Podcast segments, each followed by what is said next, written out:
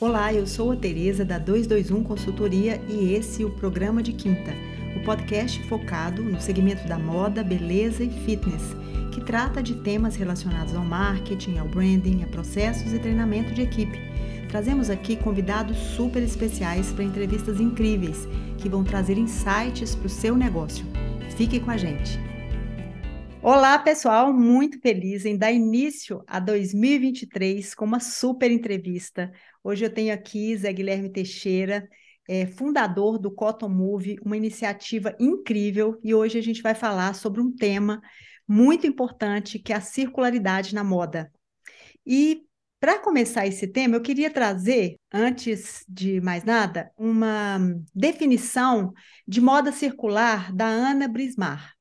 Moda é, circular pode ser definida como roupas, sapatos ou acessórios que são projetados, produzidos, fornecidos com a intenção de serem utilizados de forma eficaz e responsável na sociedade, tendo o maior tempo possível de vida útil e que em seguida retornam com segurança para a biosfera quando já não é possível seu uso humano. Então, eu acho que essa definição é, Zé, primeiro seja super bem-vindo aqui ao nosso programa. Estou muito feliz em te receber aqui.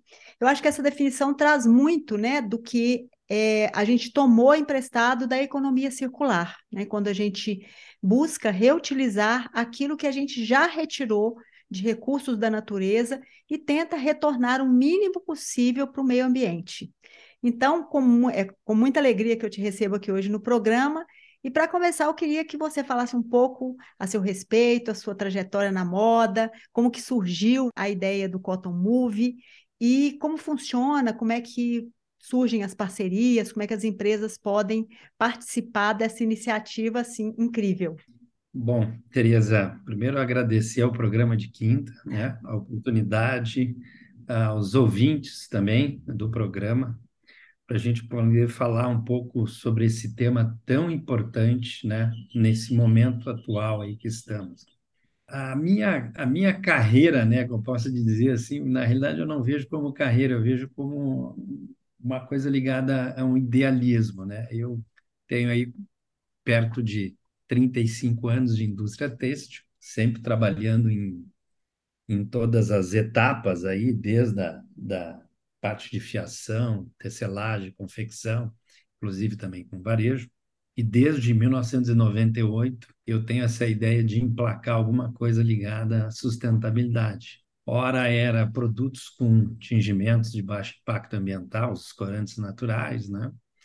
É, iniciativas aí com algodão orgânico, produção de algodão orgânico, né? em toda a cadeia. E em 2018 é, eu encerrei minha carreira aí como executivo da indústria linear uh, e parti é, para um desafio provocado por uma grande rede de varejo nacional, a Lojas Renner, para a gente reciclar né, é, os resíduos da, da cadeia têxtil. Então, a gente começou aí há um bom tempo e por diversas tentativas no decorrer desse tempo, em 2018 realmente a gente teve aí uma proposta para é, conseguir desenvolver um projeto de reciclagem e de economia circular. Quando a gente fala dos princípios né, de economia circular, é, o nosso, nosso objetivo aqui da, da, da, plataforma, hoje ela se chama Plataforma Circular Cotton Move, ela começou com Cotton Move em 2018, foi um nome assim inventado dentro do carro no momento que eu precisava publicar um post aí no, no, no, nas redes sociais explicando o que a gente tinha uh, estava fazendo e a gente não tinha nenhum nome, a gente estava preocupado enfim no resultado que a gente ia obter na reciclagem dos materiais, né? Mas assim, é, quanto mais próximo, né, eh, dos objetivos, dos princípios de economia circular, mais próximos a gente fica dos objetivos. Né? Então, a gente ainda, principalmente no nosso setor, a gente está longe ainda né, de chegar a um modelo ideal de economia circular. Né?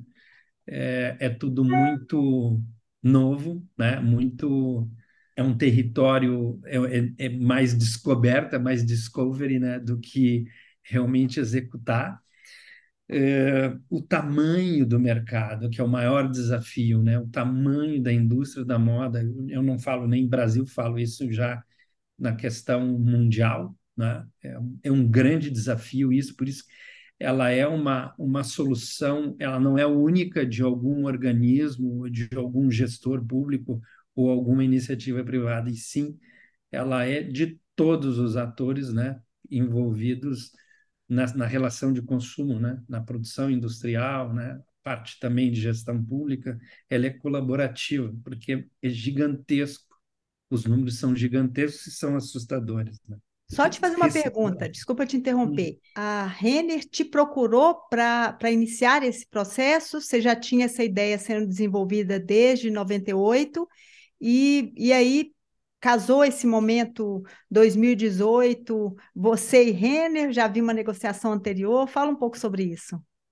É, a gente, na realidade, eu venho da escola do, do algodão, né? Então a minha ideia era montar um projeto em escala aí de algodão orgânico, né? O algodão agroecológico, o algodão regenagre, como é essa nova opção que existe, ou de baixo impacto ambiental ainda. A questão do algodão, ela é uma questão que ela está em desenvolvimento, hoje existem várias frentes, né? mas a questão do descarte têxtil, ele é assim, o número é absurdamente maior né? Uh, em, em questão de problemática ao meio ambiente do que a questão do algodão. O algodão existe várias visões, tem várias versões aí, né, da questão do dano dele, né, que não é uma questão do algodão em si, da, da indústria do agro, né, então... É mais uma questão do plantio, né? É muito mais Exato. o plantio do que o descarte. É, exato. Uhum. É, que é uma questão da fibra, né? É uma fibra ótima, né? Uma fibra com bom toque sensorial, ela tem inúmeras qualidades, né? E, e essa questão do resíduo têxtil, ela é, era assim infinitamente maior, né? O problema causado pelo descarte têxtil, não só do descarte do pré-consumo, quando a indústria produz, quanto do pós-consumo, pós que a gente vai falar daqui a pouquinho sobre isso. E também da preservação dos recursos naturais, né? Assim, a gente vive num ciclo hoje linear, né? A gente tem recursos para manter esse crescimento. Então, uh, a gente usa um termo, o pessoal usa de informática, fala pivotar, né, que é uma manobra Sim. bem bem brusca no barco, né, quando se muda de direção, né, então Exato. cria aquele tumulto, é, tem que ter um engajamento da tripulação aí.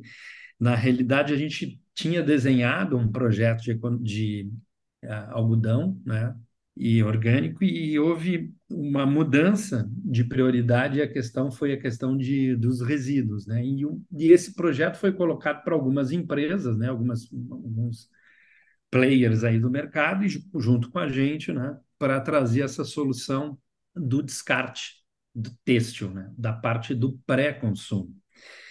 Então, a gente, claro, começou pela grande demanda, que é a demanda do jeans, que nós temos uma, a quinta maior indústria né, de, do jeans no, no mundo, é a, é a do Brasil. Né? E a gente tem a particularidade de ter toda a matriz da, de matéria-prima e a cadeia de suprimento num país só, é. que é o Brasil. Né? A gente planta, a gente fia, a gente tece, a gente confecciona e entrega para o varejo e o consumidor consome. Né? Então, a gente tem todo o ciclo aqui dentro do país, diferente de alguns países que importam roupa ou exportam fios, né? Então, cada um, somente a Europa, que é muito segmentado isso. Então, em 2018, a gente recebeu esse desafio. Em 2019, a gente conseguiu apresentar os primeiros tecidos, né?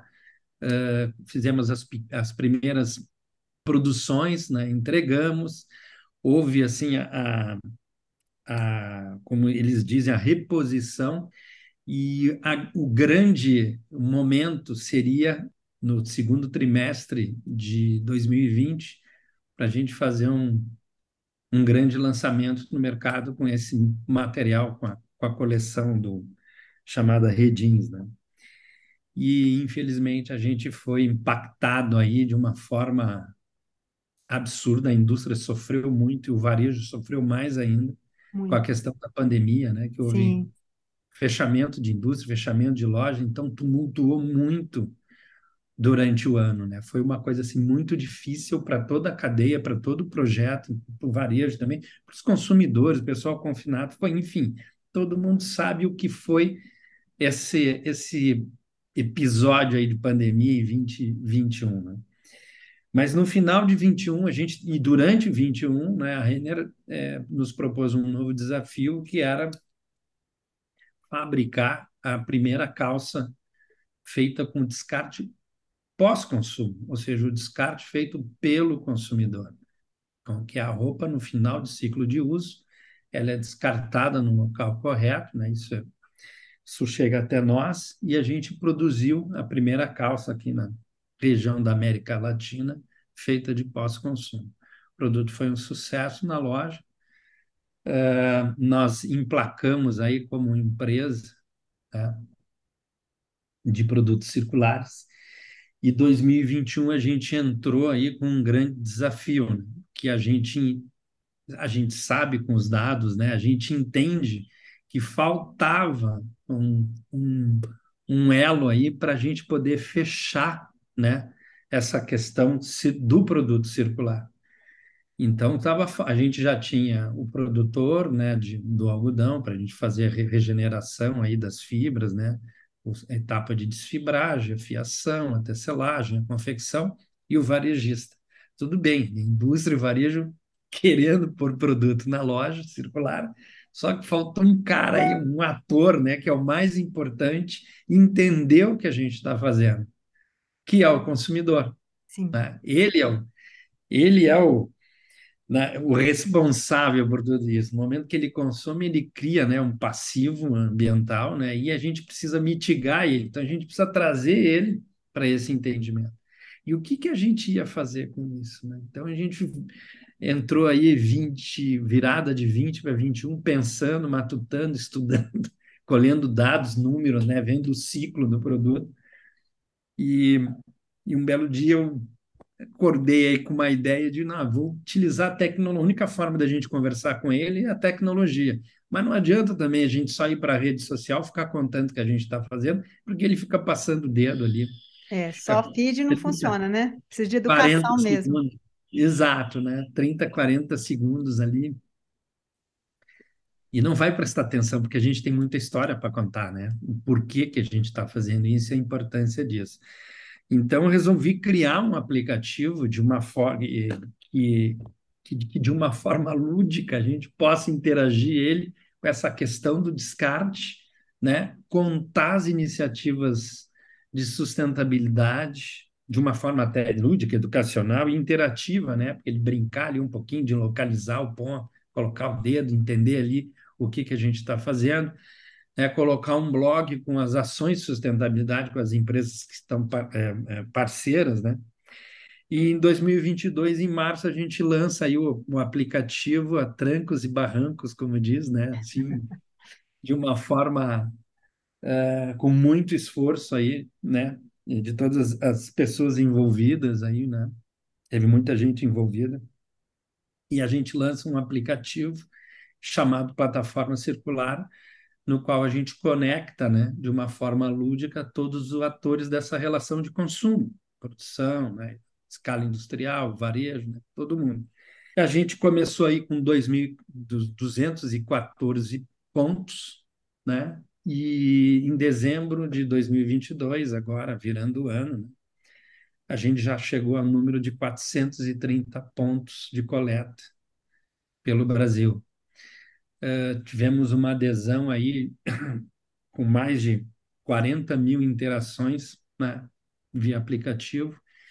Então, foi uma surpresa para nós, uma surpresa do consumidor perguntar para a gente o que, que eu faço com essa roupa. Então, assim, é, foi uma forma da gente emplacar isso no mercado junto com os parceiros, né? Que aí, no caso, em 21 a gente teve aí uma, um crescimento tanto de produção quanto de clientes, né? Teve, tivemos adesão da CIA, tivemos adesão de é, vários players de marca, né? De moda, surfwear, streetwear. E aos pouquinhos a gente está consolidando aí um negócio, né? Na matriz do algodão, é, oferecendo aí, né? Para as empresas e para o consumidor uma alternativa né, de a gente mitigar os impactos aí né, do, do descarte, tanto de pré-consumo quanto de pós-consumo. Eu acho que consegui dar uma. Dá um panorama super legal. É. Quando você fala do pré-consumo, vocês vão até as empresas, então você, você vai nas plantas da Renner e ali você já recolhe, é, são essa circularidade se faz é, com o algodão, né? O tecido misto, o, o jeans com lycra ou com outros, outros compostos de materiais, vocês não, não trabalham. Seria o algodão hoje. É, na realidade, a gente tem soluções para os problemas, tá? Sim. Assim, o tecido de 100% algodão, ele é fantástico para essa questão de economia circular. Os outros tecidos que a gente chama que tem os blends, né? A gente sempre tem que analisar é, qual, qual é a composição, se a gente já tem uma familiaridade com a composição na questão do pré-consumo, isso é super controlável, porque a cadeia sabe o que ela compra, né? ela recebe um documento que diz a composição daquilo, do que ela vai produzir, a gente já consegue apresentar algumas soluções circulares. Claro, sempre colocando a matéria-prima virgem como algodão. Essa questão de utilizar fibras sintéticas na reciclagem, a gente só recicla uma vez, depois a gente encerra isso, acaba virando um tecido que ele não consegue nem ser comercial, ele fica uma coisa, talvez ele tenha uma outra aplicação. A gente não utiliza fibras sintéticas no processo de regeneração das matérias-primas. Uh, sim, a gente conecta com alguns atores fornecedores, né? Hoje, por exemplo, nós temos um fornecedor que é a Souza Campos, ele é fornecedor das lojas Renner, ele é fornecedor da C&A e de outras marcas também. É, a gente segrega o material do pré-consumo, que são as aparas dos cortes, né? Dos uhum. produtos que são entregues, e aquilo é armazenado em um buffer, né? Para, para ser... É, é, como é que dizer, consolidado as partidas mínimas da indústria, porque nós temos partidas aí de 5, 10, 15, 20 toneladas, né? E às vezes a gente não tem esse número desta matéria-prima em uma ou duas semanas. Precisa ser armazenado, a gente consolida as partidas e efetua aí o processo de regeneração de fibras, né? Depois um novo fio e um novo tecido e volta a fornecer uh, o produto para aquela rede de varejo, ou seja, o próprio produto, quando ele está sendo é, pro, é, industrializado, o resíduo que ele gera na parte dos tecidos, né, a gente já recolhe para formar um novo tecido. Então, o descarte e o aproveitamento é total dessa matéria-prima. Aí, nesse caso, por exemplo, vamos pegar esse exemplo da, dessa, desse fornecedor da Renner. Esse próprio fornecedor compra de novo esse tecido reprocessado ou você faz a venda para outro outra empresa? Sim. É, é a, aí é uma questão da relação da economia circular, né? Você é, existe, é, na realidade, a gente tem que entender que existe até uma lei que rege essa relação, que todos os atores da cadeia são responsáveis inclusive, inclusive o consumidor. Mas no, no caso de economia circular, sim, a gente até utiliza isso uh, num, num, processo uh, dele ceder essa matéria-prima e se tornar um novo produto para ele. A relação sai de ser uma, uma venda linear, né? E passa a ser um, um, um comércio circular. Na realidade, ele me devolve essa matéria-prima para o nosso sistema, para o nosso processo, a gente faz uma nova matéria-prima e retorna para ele. Né? Ele é o próprio gerador e ele é o próprio destinador. Né? Destinador. Né? Excelente. Exato. Excelente. Nós falamos aqui de muitas coisas é, importantíssimas, mas duas me chamaram muita atenção quando você usou o termo pivotar, que é um termo também muito é. utilizado na, entre as startups, que é essa história do pivotar e, ao mesmo tempo, também você colocou esse ponto que é fundamental assim de uma questão de realmente de uma cultura, né? A gente vem de uma economia linear e essa economia linear ela está arraigada. A gente vê os grandes produtores, sobretudo os, as empresas de fast fashion, hoje tentando recuperar a sua imagem, saindo da imagem de fast fashion para produto inteligente, a própria Renner utiliza esse termo, né, buscando produtos com uma qualidade, uma durabilidade, uma temporalidade maior, para que possam realmente serem é, reutilizados ou então utilizados por mais tempo. Mas eu queria chamar a atenção aqui, quando você é, citou esses dois pontos, porque é, recentemente eu li um artigo do Valor Econômico, é, chama Os Três Ds que não são falados no curso, nos cursos de ESG.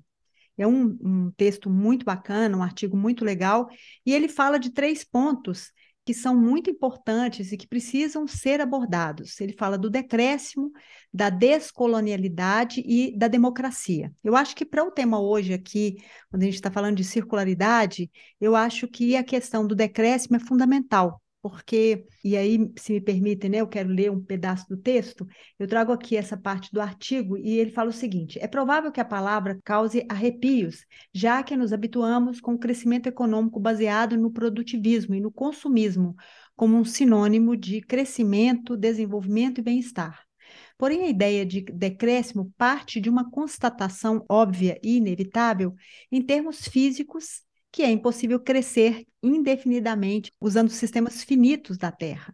Então, decrescer significa desvincular o crescimento de recursos materiais e energéticos do progresso humano, portanto, da melhoria da nossa qualidade de vida. Significa rejeitar a acumulação contínua e ilimitada de capital e riqueza e questionar a lógica da dominação e expoliação da natureza.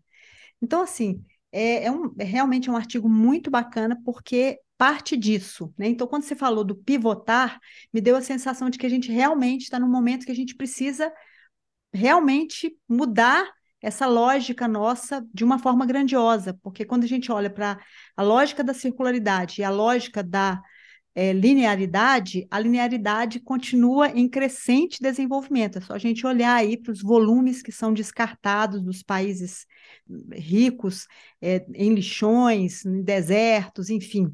Então, como que a gente pode pensar né, e minimizar esses danos ainda com essa disparidade de volumes, né, de volumes de produção sempre necessários e crescentes. Outro dia eu estava num site de uma grande marca e estava procurando um dado lá de uma pesquisa quando eu me deparei com o número de produtos que eram fabricados, assim, né? Eles tinham lá em, em, letras bem grandes, assim, produzimos não sei quantos trilhões de peças por ano. Me deu, assim, um arrepio.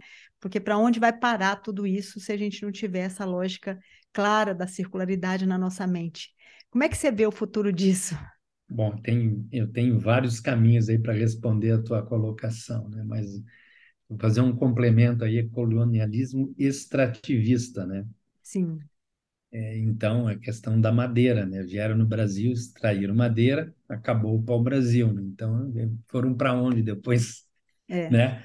trazer mais pão ao Brasil. Então, enfim, é, isso serve para os nossos recursos naturais aí e para a indústria têxtil. A gente tem um número alarmante de mais de 100, deve ter ultrapassado 100 bilhões de peças, né?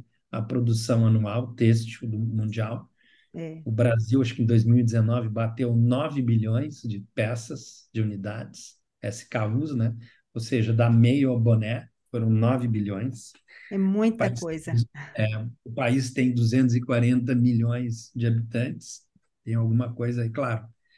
Ah, vai exportar alguma coisa, mas tem alguma coisa errada. Claro, o consumo ele é desenfreado. Né? Sim. Essa questão da descentralização é, da, da produção, ela, ela vai ocorrer por, por vários motivos. Primeiro, uh, a gente tem um, um acréscimo das matérias-primas, né? dos recursos, né? A gente tem é, que mitigar as injustiças sociais, então quem trabalha nessa questão do produto ser barato, isso é uma falácia, né? Isso é um, é, um, é uma coisa que não se sustenta, né? É uma coisa insustentável. porque todo produto barato ele é giro, ah, eu produzi mais, eu lucrei mais, né? A gente tem uh, que se substituir essa questão da meta de giro, substituir talvez ela pela uma meta de margem, fazer produtos duráveis e sim, olha, a gente tem aqui um produto que ele é durável e ele pode ser reciclado, né? A indústria de reciclagem ela pode empregar essa mão de obra que vai surgir aí porque a população cresce, né? Não tem uma matriz. Uh, então são, são pontos que eu vou colocando, né? Não, não sou dono da razão nem da verdade, mas são nortes que a gente precisa olhar uh, essa questão. Volto também a falar da injustiça social, do produto barato, o produto barato, ele, na minha opinião, ele tem que deixar de existir. Eu acho que ele vai deixar de existir porque o consumidor já entendeu, por exemplo, essa questão dos brechós aí, dos bazares. Ele encontra um bom produto com um custo muito acessível.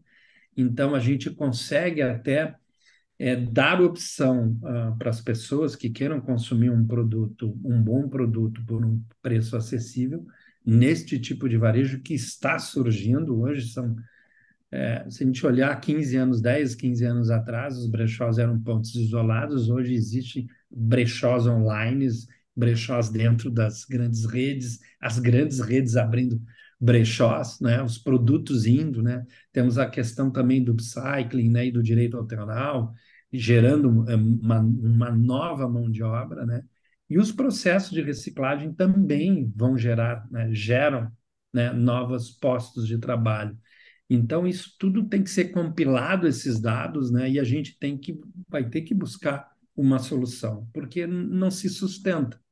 Não existe matéria-prima para essa questão extrativista, não tem como. Né? E mesmo que a gente crie os recursos para retornar, a gente não vai conseguir ser 100% fazer 100%. Isso está tá longe ainda. A gente não conseguiu fazer um mínimo, né? O MVP que a gente fala, né? Sim. É um produto que seja comercial, que seja durável. A gente está começando a construir ele. Claro, o norte é a gente tentar construir produtos que sejam 100%, porque em um determinado momento não vai ter o recurso. Nós não ter nem recurso de água, né? Talvez a questão da energia também vai se tornar inviável. Então, a questão do produto barato ele já hoje ele já é uma, uma verdade, né? O produto barato em algum ponto da cadeia está tendo uma injustiça, ou seja, ela social, ou seja, ela econômica, alguma etapa da produção, né? Ou talvez até o varejista sacrificando a margem ali para poder trazer o, o fluxo para a loja. Então, hum, a palavra pivotar, a gente fala, todo mundo brinca, mas quem é velejador sabe o que eu vou falar. Às vezes, você pivotando, você vira o barco né? É uma manobra muito radical dentro do, é, mas aí, do bar. Então, isso. Mas é... eu acho que eu queria complementar, Zé, se você me permite, assim, no, no sentido de essa pivotagem ela só vai acontecer se esse processo que você falou a respeito do próprio aplicativo, são essas relações de relacionamento, confiança, barra, conhecimento, educação desse consumidor, para ele, ele realmente olhar para esse outro lado, porque a gente tem aí, eh, e muitas vezes as pessoas até me perguntam, falam, nossa, eu, eu trouxe esse tema aqui já algumas vezes nas entrevistas do programa, é, falando a respeito do crescimento da Shein, né? Assim, você olha e fala, nossa, mas Nesse momento que as pessoas falam de sustentabilidade, geração Z voltada para isso, compromisso ambiental e tudo mais, como que essa geração está consumindo esse produto tão barato e que com certeza, sem nenhuma transparência, está trazendo prejuízos numa relação, no mínimo, é, social muito ruim, muito descabida exatamente porque a gente também vive no mundo todo uma, uma crise econômica. Então, tem isso também, né? Então, assim, os níveis de consumo, as pessoas tendem a baixar a régua. E tem um, um lado da questão também que é olhar para o contexto inteiro que esses jovens estão inseridos e como que as redes sociais, o próprio TikTok, traz uma, uma relação muito profunda com com influenciadores, e eles são realmente influenciadores de consumo e falam a respeito das cópias ali abertamente, mostram produtos de marcas mundiais junto com cópias descabidas que a Shein fabrica, enfim. Então, no resumo da ópera, eu acho que a, o sentido maior está em educar esse consumidor, porque ele vai levar esse processo para frente. É, e cabe, eu acho que as empresas também, esse trabalho de educação, como a Cotton Move está fazendo, né? essa, essa relação próxima e essa busca por, por respostas e por trazer para esse consumidor algo que seja palatável dentro daquilo que ele compreende como um consumo consciente. O que, que você acha disso? É, você tirou a, a, minha fala aqui, né? O meu texto aqui, porque essa a, na realidade a Shein é uma referência para um movimento de tem outros varejistas que fazem isso, né? Outros Sim. players de mercado, outro tipo de indústria, principalmente da, da questão lá do Oriente. Essa relação aí, ela, se a gente fizer pegar por quilo da peça, né? E a gente dizer, ó, isso aqui é, é, não tem como mensurar.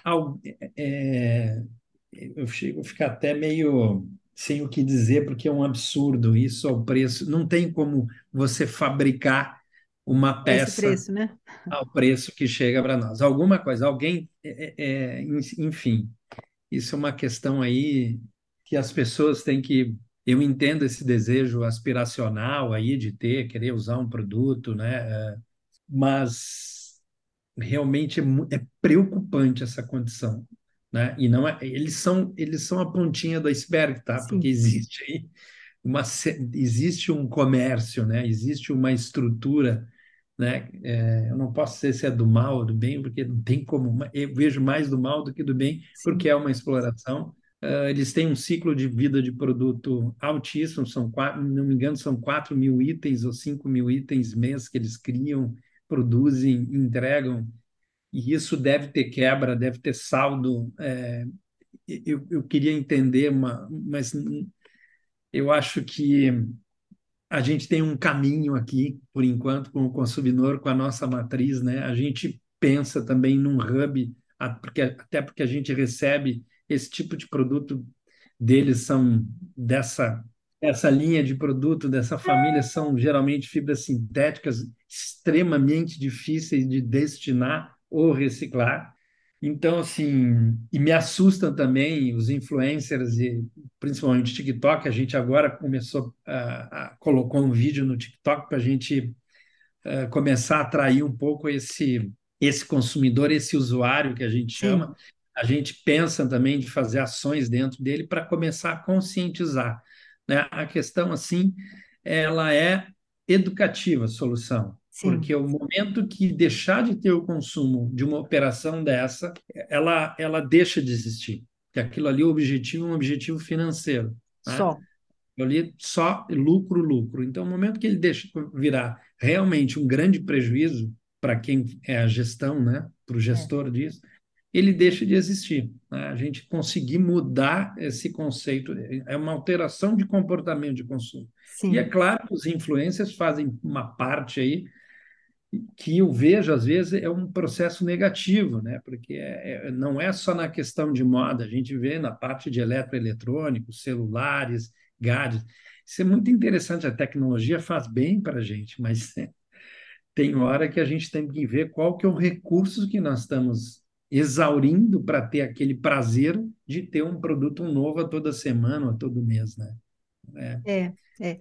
E eu fico pensando assim na, na lógica, sabe, por trás de influencers. Hoje eu tive notícia, não sei se eu não, não cheguei a, a verificar a veracidade, mas que a Anitta fez uma, uma collab com exatamente com a Shein. Eu fico, fico impressionada assim, porque de um lado a Anitta se coloca, né? Eu quero até verificar a veracidade disso. Se coloca como uma pessoa né, defensora de algumas causas, posição política, enfim, e de outro lado, é, apoiando uma rede que a gente sabe que está por trás disso. É como você falou, em algum momento a, alguém está perdendo nessa cadeia para fabricar um produto e que e influenciar. Eu acho que assim uma pessoa como ela tem uma grande influência sobre um número enorme de consumidores, né? Não, não resta é, a menor dúvida, né? E dentro de um momento que a gente percebe que a circularidade ela deixou de ser uma tendência e passa a ser uma urgência mesmo, uma necessidade em que todo o consumidor e marca precisam de alguma maneira contribuir para a mudança desse mindset, que ele não permaneça dessa forma, dentro dessa linguagem linear, dentro dessa necessidade de consumismo urgente, para a gente não, não cair, cair não, porque nós já estamos né, numa crise realmente grave em termos de clima, em termos de sustentação mesmo, que como você falou, onde é que nós vamos tirar recursos, a gente não sabe. Sim, é, essa questão aí da, da, da, dessa personagem, pode ser ela, pode ser qualquer outro, até do próprio influencer. Né? Existe uma onda muito grande dentro da indústria de moda, que é o greenwashing, né? Sim. Então, o sujeito causa um dano ambiental gigantesco mundialmente, ele fala, olha, eu investi aqui 50 milhões de dólares para uma ação de sustentabilidade. 50 milhões de dólares para uma ação de sustentabilidade não é nada né, para o impacto que ele gera. Então, e, e às vezes a matéria, o pessoal, ah, não, ele faz aqui, ele faz um trabalho lá com uma, um povo que está sendo perseguido numa região, mas não é a questão, às vezes você vai ao, ao a puxar ali o fiozinho da história, não existe aquilo, tá? não existe aquela história, não existe aquele investimento. Onde é que você investiu nisso, né? Então, eu fico pensando qual que é, no caso de, da, desse e-commerce aí, que é o recordista mundial de venda, como é que é o sistema de manufatura reversa deles? Como eles fazem isso? A peça não serviu, a peça veio com defeito, porque tem peça com defeito. Sim. A indústria chega aí 2, 1,5%, 2% de peças com defeito. As devoluções, peças manchadas. Isso volta até o Oriente Sim, é, Olha a pegada de carbono que isso tem. Não, É só isso aí, você já pensa, né? É, então assim, então 50 não existe assim. Ah, eles montaram um hub aqui no, no Brasil para destinar. A gente não tem conhecimento, né? São pouquíssimos varejistas, pouquíssimas indústrias que têm, né, uma, uma gestão de resíduos hoje um, ou sequer um relatório decente de sustentabilidade. Aí imagina aqueles, aquela empresa faturando não sei quantos bilhões, aí, faturou mais do que todo o varejo online do Brasil, e ele tem uma estrutura, ele tem todos os problemas que, a, a, que todo mundo com tem. Com certeza, com certeza. Né? Né? A gestão da embalagem deles, o que, que eles fazem. Então, então, 50 milhões de dólares para uma operação de 7 bilhões de faturamento só num país é, é nada, entendeu? É nada. Então, é é, assim, chega a ser, vira uma piada. E assim, quando eu vejo uma matéria dessa ou de qualquer outro, fala, ah, nós investimos aí 4 milhões, é, tudo bem, tudo é proporcional, né? Se tem uma empresa né, que ela está destinando, sei lá, 3, 4, 5% do seu faturamento para ações de sustentabilidade, você fala, puxa vida, o cara. Legal. Né? né? Se a gente aplicar esse percentual em 7 bilhões, é. nós vamos. Né, vamos ver quanto que dá, né? 50, né? Então é é esse tipo de coisa, né? Então, que às vezes vendem uma coisa para um personagem, um influencer, um artista, seja lá quem for, um jogador, né? um, um esportista, e ele acredita naquilo, né? Então, assim, alguém tem que puxar, né, o, o é. fio ali e falar alguma coisa que aquilo não é uma verdade. Ela pode ser uma iniciativa, mas ela não é, não iniciativa pode até ser chamada de iniciativa, mas é. só isso, né? Frente ao Tem dano impacto, causado, é. é. o impacto que essa empresa vai causar. Você deu aí números astronômicos em termos de produção é, mundial da moda, né? Os volumes são realmente estratosféricos. Nessa ordem tão grandiosa, é, o que, que seria essa mudança que precisa acontecer? Consciência do consumidor para que essa lógica de produção tão desenfreada possa, em alguma medida, ser mudada, né? Onde você vê essa luz? Você acha que o nosso caminho é esse mesmo, a circularidade? O que, que seria? É, os princípios de circularidade, né? Então, Sim. essa questão é, de a gente primeiro mitigar aí os impactos, né? Uh, dos recursos naturais, o reaproveitamento né, da matéria-prima, evitar de que isso seja descartado, as questões de monomaterialidade, mas é aquilo que eu falei, não depende de A ou B ou C, é um conjunto de empresas, pessoas, governos, né, com objetivos claros, né, as etapas definidas, é como hoje já existe algum, alguns grupos, né, o Eurotex na Europa que tem definido e ele mensalmente eles vão ajustando isso, claro, porque às vezes a indústria não consegue se adequar de uma forma pivotando, né? Como a gente fala, que a startup ela é pequena, ela pode pivotar. Consegue, né? É uma, uma navio, grande... né?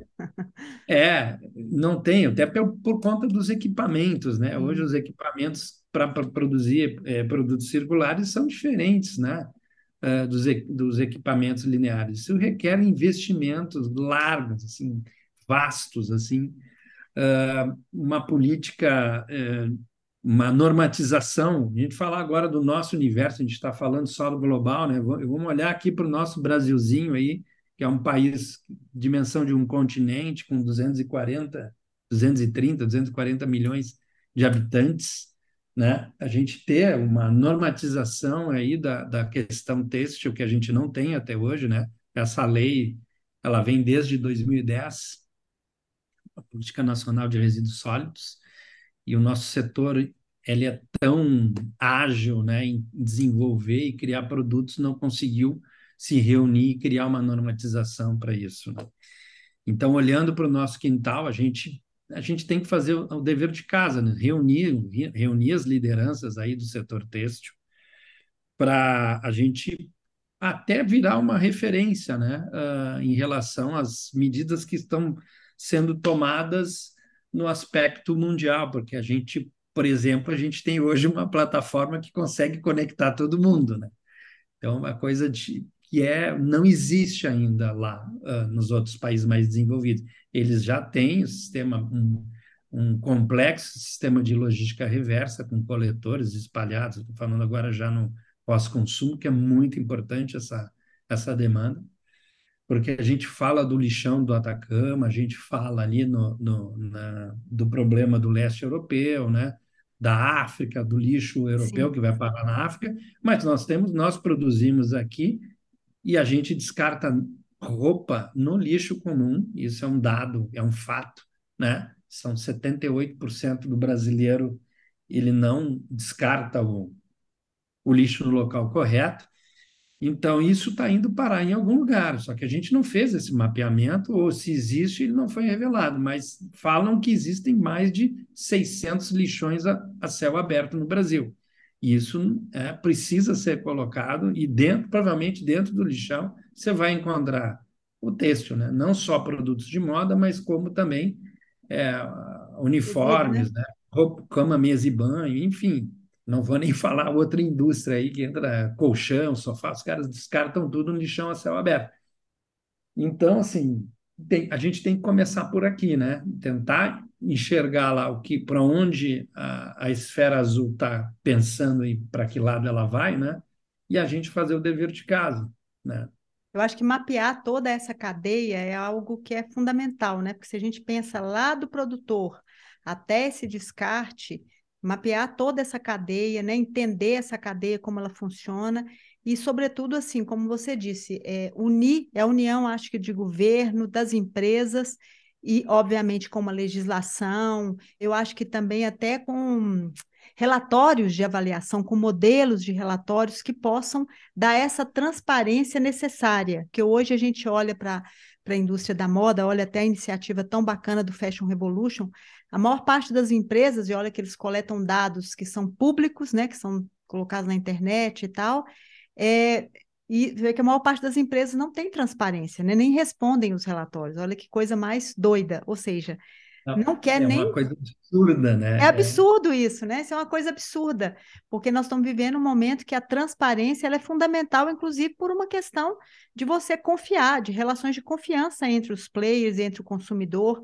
que se percebe que Sim. você está escondendo alguma coisa, que você tem alguma coisa é, a perder com essa, com essa atitude de estar tá ali escondendo. Então, eu acho que é, é uma questão assim que na base dela vem a educação. A educação está na base de tudo. Mas eu acho que é isso, é unir toda essa cadeia para algo novo de fato acontecer. É, eu só queria fazer um complemento aí, eu acho muito bacana essa, essa iniciativa aí, né? Esse trabalho que o Fashion Revolution vem fazendo, é importantíssimo isso. Sim. Ninguém tinha levantado essa bandeira, esse organismo é importante para o setor. Só que a gente olha ali uma lista que deve ser de 10 a 20% da indústria e do varejo nacional. Então, Sim.